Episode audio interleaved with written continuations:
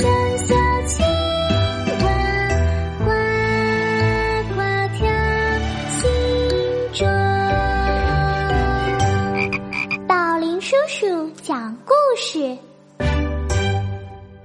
倾听一个故事开启一个世界大家好这里是宝林叔叔讲故事我是宝林叔叔大家好我是小青蛙呱呱你们好吗小朋友们上一期节目啊我们给大家讲了《三国演义》当中非常精彩的故事桥段，那就是三顾茅庐。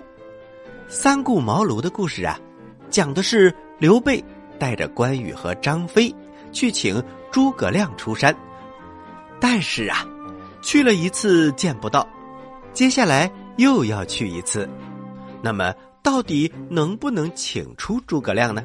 我们马上进入故事一箩筐。吃葡萄不吐葡萄皮，不吃葡萄倒吐葡萄皮。好故事快到我的筐里来。哎呀故事装的太满了，故事一箩筐，越听越聪明。《三国演义之三顾茅庐》第三集。话说刘备、关羽和张飞三个人又来找诸葛亮了。诸葛亮啊，他的名字有很多，比如诸葛亮、诸葛孔明、卧龙先生。这都是他的名字，当然，有的是字，有的是道号。他们三个走啊走，在路旁的一个酒店里，听到有人唱歌，唱的非常非常的好听。刘备认为卧龙肯定在这里。等他走进去一看，有一个胡须花白的老者，还有一个相貌清奇的中年人。他上前一问呐。原来这两位都不是孔明，他们是孔明的朋友。刘备笑着说：“幸会幸会，我有随行的马匹在外面，可否请两位到卧龙庄上一叙呢？”那位老者说：“我们都是山野闲人，不懂得什么治国安民之事，明公自己上马。”去找卧龙吧。于是刘备辞别了他们，和关羽、张飞两个人骑着马来到了卧龙岗。在庄前下马之后，他敲门问童子：“请问今天先生在不在家呀？”“嗯，在堂上读书的就是。”刘备听了非常的高兴，就跟着童子进了门。到了中门。刘备见到门上写着一副对联：“淡泊以明志，宁静以致远。”刘备看着对联，正在出神，忽然听到屋里传来了读书声。刘备站在门外听了一会儿，又朝门缝里看了看，发现读书的呀是一个年轻人，他连忙上前施礼：“久闻先生大名，一直。”无缘相见，前些天徐元直推荐您，我特意前来拜访过一次，可惜先生不在，今日踏雪而来，终于能够见到您了，实在是荣幸之至。那个青年人连忙回礼：“莫非将军就是刘玄德？想见见我的兄长吗？”一听这话，刘备。大失所望，难道先生又不是卧龙？那个青年人说：“在下诸葛均，是卧龙先生的弟弟。我们兄弟三个人，大哥叫诸葛瑾，现在江东做孙权的幕僚。孔明是我二哥。啊，原来如此。难道卧龙先生又不在家吗？”诸葛均说：“昨天崔州平来请，与我兄长闲游去了。请问他们到哪里去闲游？行踪不定，或者驾着小船在江上飘飘荡荡，或者在山岭之间拜访僧道，或者到了某个村落探访朋友，也许到了什么洞府和高人下下棋什么的。”就连我也不知道他到底在什么地方。刘备听了连连叹气：“唉，我怎么如此福缘浅薄？两次来访都没有遇见这位高人。诸葛均非常的歉疚，还请将军稍坐一会儿，喝一杯茶怎么样？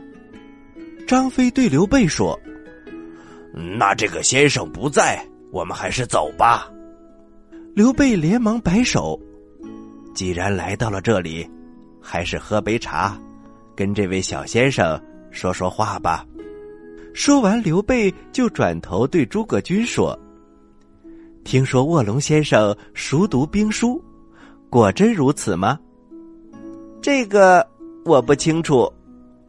张飞赶紧抢过话：“哥哥，问这些干什么？风雪正紧，咱们赶快回去吧。”刘备瞪了他一眼。诸葛均一看张飞这个样子，非常的凶恶，茶也就不上了。他连忙说：“家兄不在。”将军有事儿可以先回，等我哥哥回来，改日再登门拜访。刘备连忙说：“啊，岂敢劳尊兄的大驾？过几天呐，我还会再来拜访。您能不能给我一张纸，代我留下一封书信，请您转交给您的兄长，转达一下我的心意吧。”没问题，诸葛均。就去取来了文房四宝。小朋友们，文房四宝指的是笔、墨、纸、砚四种文具。他把这些东西交给了刘备，刘备就在信上写道：“刘备久闻先生大名，两次前来拜望，却都不遇而返，心中甚是惆怅。”难以言传。如今天下大乱，群雄纷争，逆臣欺君。我身为汉室宗亲，痛心疾首。虽有匡扶国家之热忱，却无安邦济世之良谋。还望先生怀着仁慈忠义之心，施展姜子牙的雄才，显露张子房的伟略。如此。则天下有幸，苍生有福。先留下这封短信，略表我的诚意。来日容我斋戒沐浴，再来拜访。到时，请允许我当面提出心中的疑惑。如有不当之处，还望先生海涵。刘备写完信，双手递给了诸葛均，他告辞出门。诸葛均送了出来，刘备刚要上马，忽然小童子在篱笆边招着手说：“老先生来了。”啊，莫非卧龙先生回来了？小朋友们，你们猜是卧龙先生回来了吗？哈哈，到底是不是就只能听下集的故事了。好了，小朋友们，故事先讲到这儿，休息一下，一会儿我们接着来讲这个故事的最后一集。小朋友们，待会儿见。嘘，小朋友们安静了，准备听宝林叔叔讲故事了。欢迎回到宝林叔叔讲故事，我是宝林叔叔。大家好，我是宝林叔叔的故事小助手小青蛙呱呱。接下来，我们将继续给大家讲《三顾茅庐》的第四集，也是最后一集，《三国演义之三顾茅庐》第四集。话说刘备、张飞和关羽二顾茅庐，没有见到诸葛亮，正准备走呢，小童子大声的说：“老先生来了。”刘备朝外一望，只见来了一位老者，他骑在毛驴的身上，边走边唱。刘备高兴地说：“您可是卧龙先生？”刘备在此恭候多时了。诸葛均在背后笑着说：“刘将军，这不是家兄，而是家兄的岳父黄承彦。”刘备听了也是大吃一惊。啊，原来是鼎鼎有名的黄老先生，幸会幸会，请问您见到了您的女婿吗？哎，我也是来找他的。刘备听了大为失望，只好别过了皇城宴，闷闷不乐的回去了。刘备回到了新野，过了一些日子，不觉已经到了春天，于是刘备选择了一个吉日，提前斋戒了三天，沐浴更衣之后，决定再去拜见卧龙。关羽和张飞都不高兴了。兄长亲自去了两次，实在是礼貌的有点过分了。那个诸葛亮肯定是没有什么真才实学，因此躲着不敢见你。兄长，不要被他迷惑了。刘备微笑着说：“春秋时期，齐桓公想见一个东郭野人，一连跑了五个来回，这才能够见上一面。”我要拜访的是当世奇才，跑三个来回又有什么关系呢？张飞马上说：“哥哥此言差矣，这个诸葛亮不过是山野村夫，哪算得上什么奇才？今日大哥不必去了，小弟替你去。他若是不肯来，我就用一根麻绳把他捆回来。”刘备一听，瞪大了眼珠。三弟，你太无礼了！当年周文王请姜子牙，难道是用绳子捆来的吗？这次不用你去了，我和云长我们两个人去。张飞一听着急了：“两位哥哥都去，我怎么能不去呢？你要是去也行，但是不许失了礼节。呃，听哥哥的话就是了。”于是三个人带领一队人马来到了隆中，离茅庐还有半里地，刘备就下了马，步行往前走。半路上遇到了诸葛均，刘备上前行礼：“请问孔明先生在家吗？”“啊，刘将军呐，呃，我哥哥昨晚就回来了，将军今天可以和他相见了。”说完，他就走了。张飞瞪了他一眼，大哥说我没有礼貌，你看这个人比我更没有礼貌。我们都到了他的家门口，他却不请我们进去。哎，三弟，他肯定有要事要办，你怎么能勉强人家呢？三个人命令随从在原地等待，然后下马步行来到了孔明的草堂之外。刘备轻轻敲门。童子把门打开了，有劳小童去通报一声，就说刘备专程来拜访先生。嗯，先生是在，可是正在睡午觉，还没有醒过来呢。哦，既然如此，那我就再等一等。刘备回头吩咐关羽和张飞在门外等候，自己慢慢的走进草堂。他站在台阶上。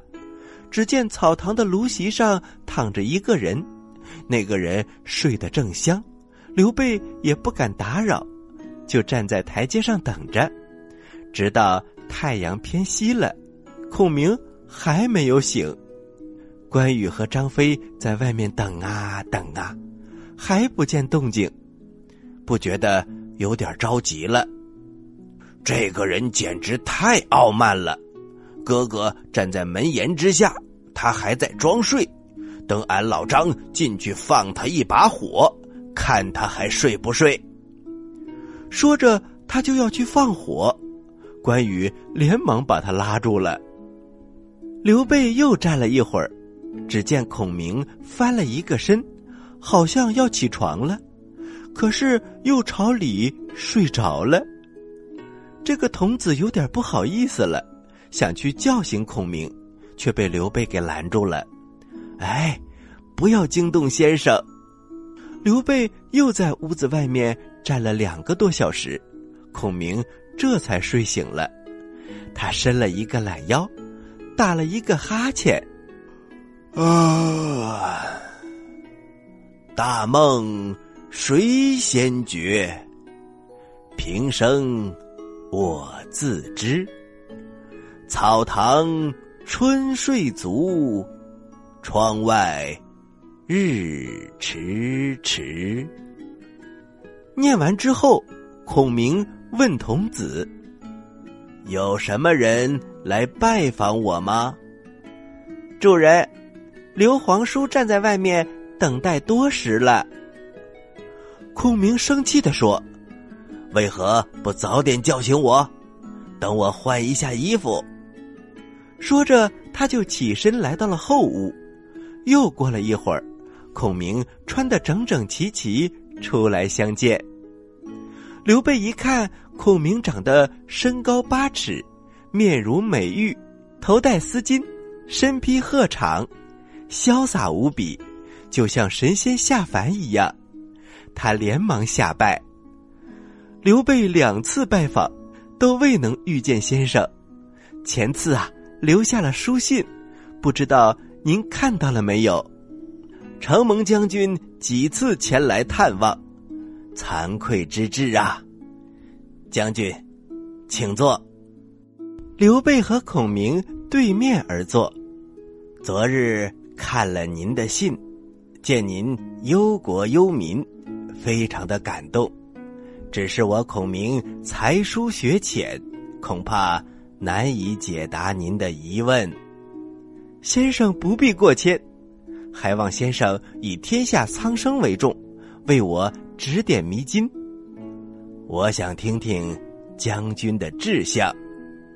刘备屏退旁人，先生，如今奸臣弄权，大汉面临亡国之危，我想诛灭奸贼，兴复汉室，伸张正义，重振朝纲。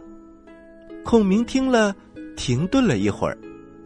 自董卓作乱以来，豪杰。纷争天下，曹操的实力本来比不上袁绍，但是最终之所以能够战胜他，不是因为天时，而是靠智谋。如今曹操实力更加强大，军队人数达到了上百万人，又挟天子以令诸侯，要跟他一决雌雄，实在是不容易。孙权。占据了江东，祖上基业传到他的手里已历时三代，民心归附，再加上依仗长江之天险，易守难攻。将军可以与孙权结盟，不可打算吞并他。荆州北有汉水，南有南海之利，土地肥沃，钱粮充足，地理位置非常重要。自古以来都是兵家必争之地，不是一般人能守得住的。这是上天赐给将军的根基，不知将军留意过没有？益州地势险要，土地肥沃，自古以来被称为天府之国。汉高祖当年以它为基业，终于成就了帝业。如今守护益州的。叫做刘璋，他愚蠢无能，民因国富却不会利用，那里的贤才渴望得到英明的主公。将军乃汉室宗亲，仁义之名遍布四海，而且求贤若渴，手下人才济济。如能占据荆州、益州，再与西南边的少数民族和好。与东边的孙权结盟，休养生息，内修政务。等到天下一有变故，就命一员上将率领荆州的雄兵向北攻打洛阳。您再亲自带一支人马从益州攻打长安。到那个时候，还怕百姓不夹道欢迎吗？这是我的一些浅见，请将军。斟酌。孔明说完，让童子取出了一幅画，挂在了草堂的正中。他指着画对刘备说：“此乃四川五十四州地图。将军如想成就一番霸业，先要拿下荆州，然后再夺取西川，可以让曹操占据天时，让孙权占据地利，将军则占人和，形成三足鼎立之势，然后再向北夺取中原。刘备听了这些话，顿时茅塞顿开，他急忙起身，拱手行礼。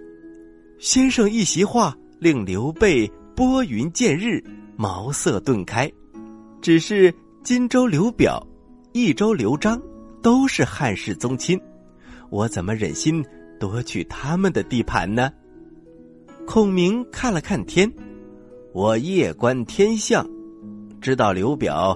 时日不久，而刘璋也无力保守益州，这两个地方迟早要属于将军了。刘备又向孔明拜了拜：“我能力浅薄，还望先生不弃，出山相助。我一定听从您的教诲。”孔明笑着说：“我在这里种田非常的好，不想管世上的俗事。”实在不想离开。刘备一听，他大哭起来：“先生，你要是不出山，天下的百姓可怎么办呢？”此言一出，他的眼泪就把衣襟打湿了。孔明见了，感动的说：“既然将军如此诚心，我愿效犬马之劳。”刘备大喜。连忙换来了关羽和张飞，向孔明献上了早已准备好的礼物。孔明坚持不受。刘备说：“这不是聘请之礼，而只是我的一点心意而已。”孔明听了，这才收下。就这样，刘备三顾茅庐，请到了孔明，从此啊，如虎添翼，最终。夺取了西川。好了，小朋友们，故事讲完了。要听完整的宝林叔叔讲故事，请关注我们的微信公众平台“宝林叔叔讲故事”。最近，宝林叔叔安排了很多直播讲故事，也欢迎小朋友关注收看哦。接下来是呱呱提问题的时间，请小朋友们做好准备。你说。为什么我总是这么开心呢？你帅呗，你有钱，都不对，因为我每次听故事都能回答对小青蛙提的问题。嘿嘿嘿嘿嘿，呱呱提问题喽，小朋友们做好准备哟。小朋友们，三顾茅庐这四个字当中。请问“顾”是什么意思呢？哎呀，这个可有点难度哦。如果不会的话，可以求助爸爸妈妈。你有几个答案可以选呢？一、雇佣；二、拜访；三、顾不上。知道答案的小朋友，请把你的答案回复到微信公众平台。宝林叔叔讲故事的首页留言区，回复格式为日期加答案。欢迎大家收听本台接下来的精彩栏目，咱们下期宝林叔叔讲故事不见不散。小朋友们再见。